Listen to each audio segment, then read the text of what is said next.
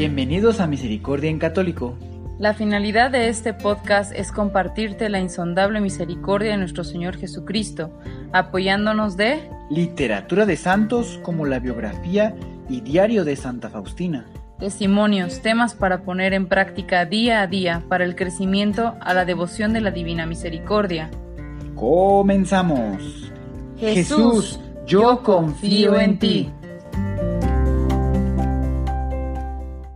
Ya de vuelta, queridos hermanos, pues muy bien, gracias a Dios. Otro miércoles más, pues bien, vamos a seguir avanzando y vamos a inaugurar o, bueno, vamos a dar comienzo con el tema 35. ya la, perdón, la semana pasada, eh, pues hicimos la conclusión o se terminó el tema número 34, que fue acerca de las Ánimas del Purgatorio y la novena de la Divina Misericordia. Si no lo has escuchado, pues puedes pasar a escucharlo y después regresar aquí o quédate aquí y después vas como tú quieras. Pero bueno, el día de hoy vamos a, a, a retomar, a, ¿cómo podríamos decir? A meternos en un, en un tema eh, que es importante que sepamos, ¿verdad?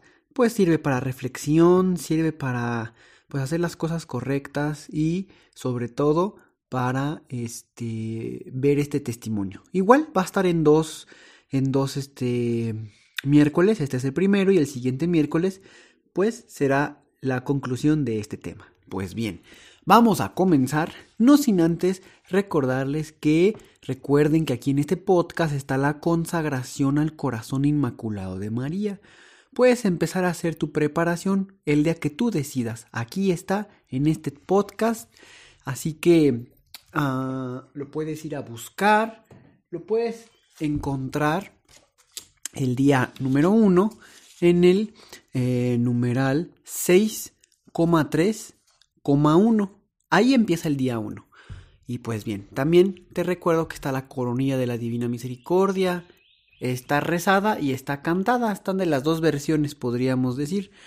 Sin embargo, eh, Tú la puedes ser la que tú quieras, es la misma, nada más que una cantada y otra es eh, rezada, la puedes compartir y demás. Está la coronilla rezada en el episodio 6,5,1. Y la que es cantada, si no me equivoco, es en el 6,12,1. Pues ahí lo tienes.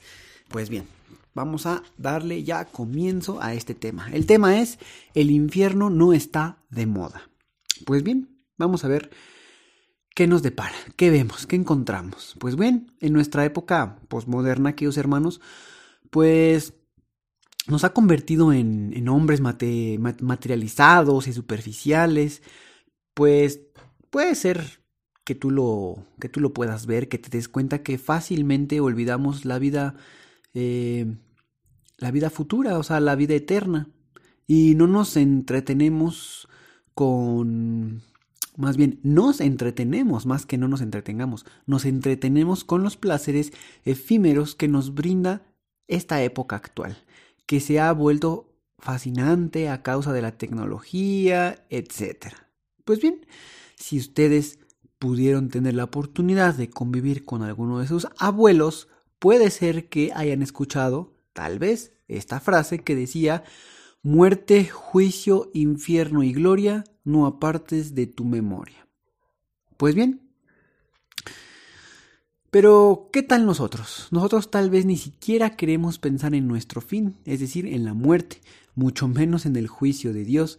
Por eso, el día de hoy, queridos hermanos, este tema está dedicado a reflexionar en la tremenda y nefasta realidad del lugar donde recibe su castigo Satanás y sus espíritus inmundos, junto con aquellos humanos que deciden no someter su voluntad a la de Dios o puede ser que también renegan de él. Así que vamos a estar preparados, vamos a escuchar, yo les voy a leer el un numeral, es el 741 del diario de Santa Faustina, en donde pues este hace una visita, una visita al infierno de una manera. Ahorita se los leo. Sin embargo, antes de entrar en, en esa lectura, yo te pregunto, cuánto tiempo dedicas a reflexionar en tu destino eterno y trabajar por la salvación de tu alma.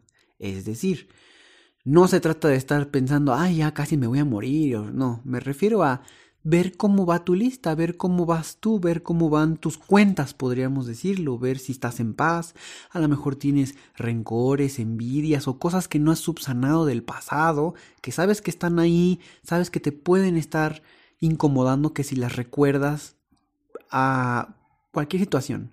Entonces es importante ir limpiando todo eso, porque, pues, eh, ¿cómo podríamos decir?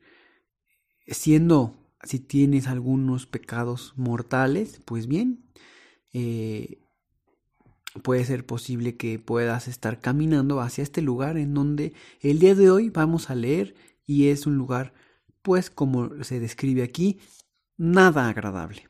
Pero bien, no es para tampoco entristecerte, sino más bien hoy es suficientemente eh, misericordioso nuestro Señor que cualquier cosa que tengas ahí él te perdona. Si hoy estás escuchando esto, hoy tienes la oportunidad porque hoy Dios y todo el tiempo está dispuesto a perdonar. Recuerda que su misericordia es más grande que cualquier pecado, por muy grande que sea.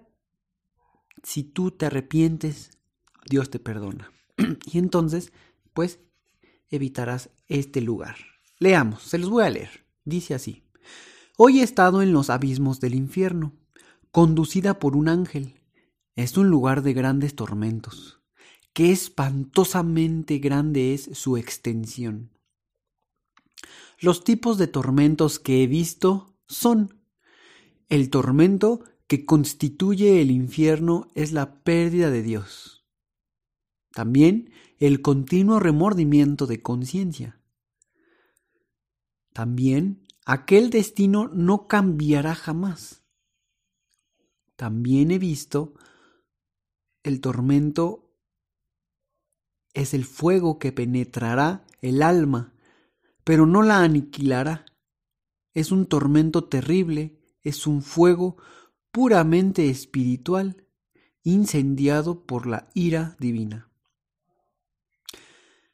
Otro tormento es la oscuridad permanente, un horrible, sofocante olor y a pesar de la oscuridad, los demonios y las almas condenadas se ven mutuamente y ven todos el mal de los demás y el suyo. Otro tormento es la compañía continua de Satanás. También hay otro tormento que es una desesperación tremenda, el odio a Dios, las imprecaciones, las maldiciones, las blasfemias. Estos son los tormentos que todos los condenados padecen juntos, pero no es el fin. Pues bien, queridos hermanos, en esta primera parte que les acabo de leer, vamos desmenuzándolo. ¿Qué vemos o qué escuchamos? Lo primero que constatamos es que el infierno no fue creado para los seres humanos, sino para Satanás y sus ángeles. Y en Mateo capítulo 25, versículo 41, si no me equivoco, dice, Y el rey les dirá a los de su izquierda, apártense de mí, vayan al fuego eterno, preparando, preparado para el diablo y sus ángeles. Pues bien, queridos hermanos, todo esto nos hace concluir, resumir que la voluntad de Dios es que todos los hombres se salven y la finalidad de este escrito de Sor Faustina, que es el que les acabo de leer, es motivarnos a acercar a acercarnos a esa salvación, a aceptar la salvación que Dios Padre nos ofrece en Jesucristo. Pues bien, la descripción de los tormentos, queridos hermanos, nos dan una idea de una realidad que nos sobrepasa, pero que viven los condenados, a los que se condenaron por sus malos actos aquí en la tierra, pues lamentablemente, pues ahí es al lugar a donde terminan.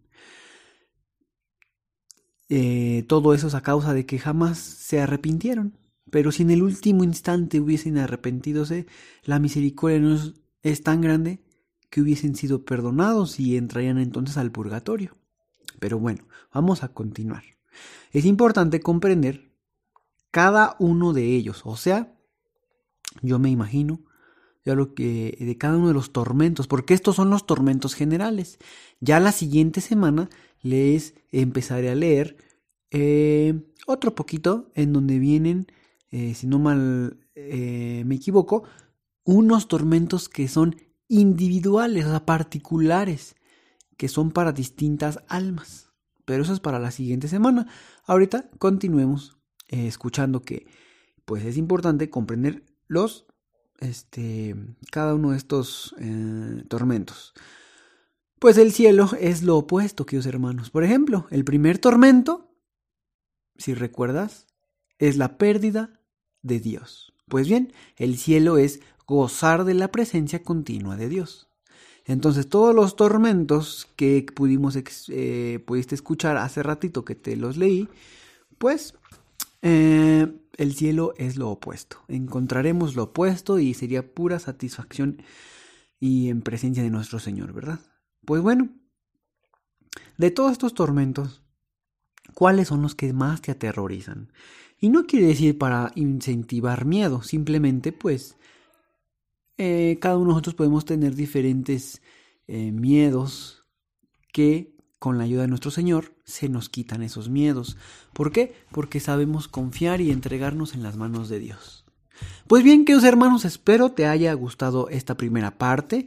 Espero que tengas ya mucha ansia para que pronto llegue el siguiente miércoles y pueda eh, seguir la segunda parte en donde concluiremos este, este tema. Pues así es, queridos hermanos, pues muchas gracias por seguir aquí.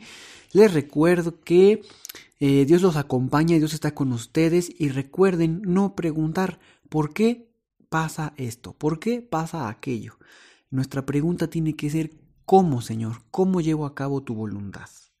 La pregunta es el cómo, más no el por qué. El por qué es como, podría ser tal vez como un, ah, como un, este, ¿cómo se llamará? Una, una crítica tal vez o un descontento.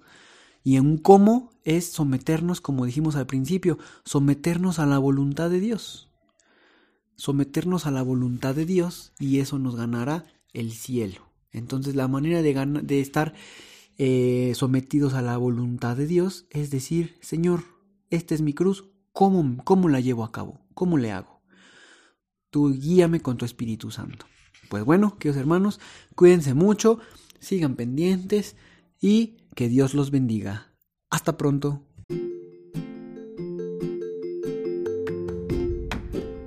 Si es la primera vez que escuchas nuestro podcast, te invitamos a que escuches el numeral 0,1,1, que habla sobre las temáticas que se desarrollan en este podcast y el lenguaje que hemos propuesto para identificar cada una de ellas, y así sea más fácil para ti escuchar las que más te agraden.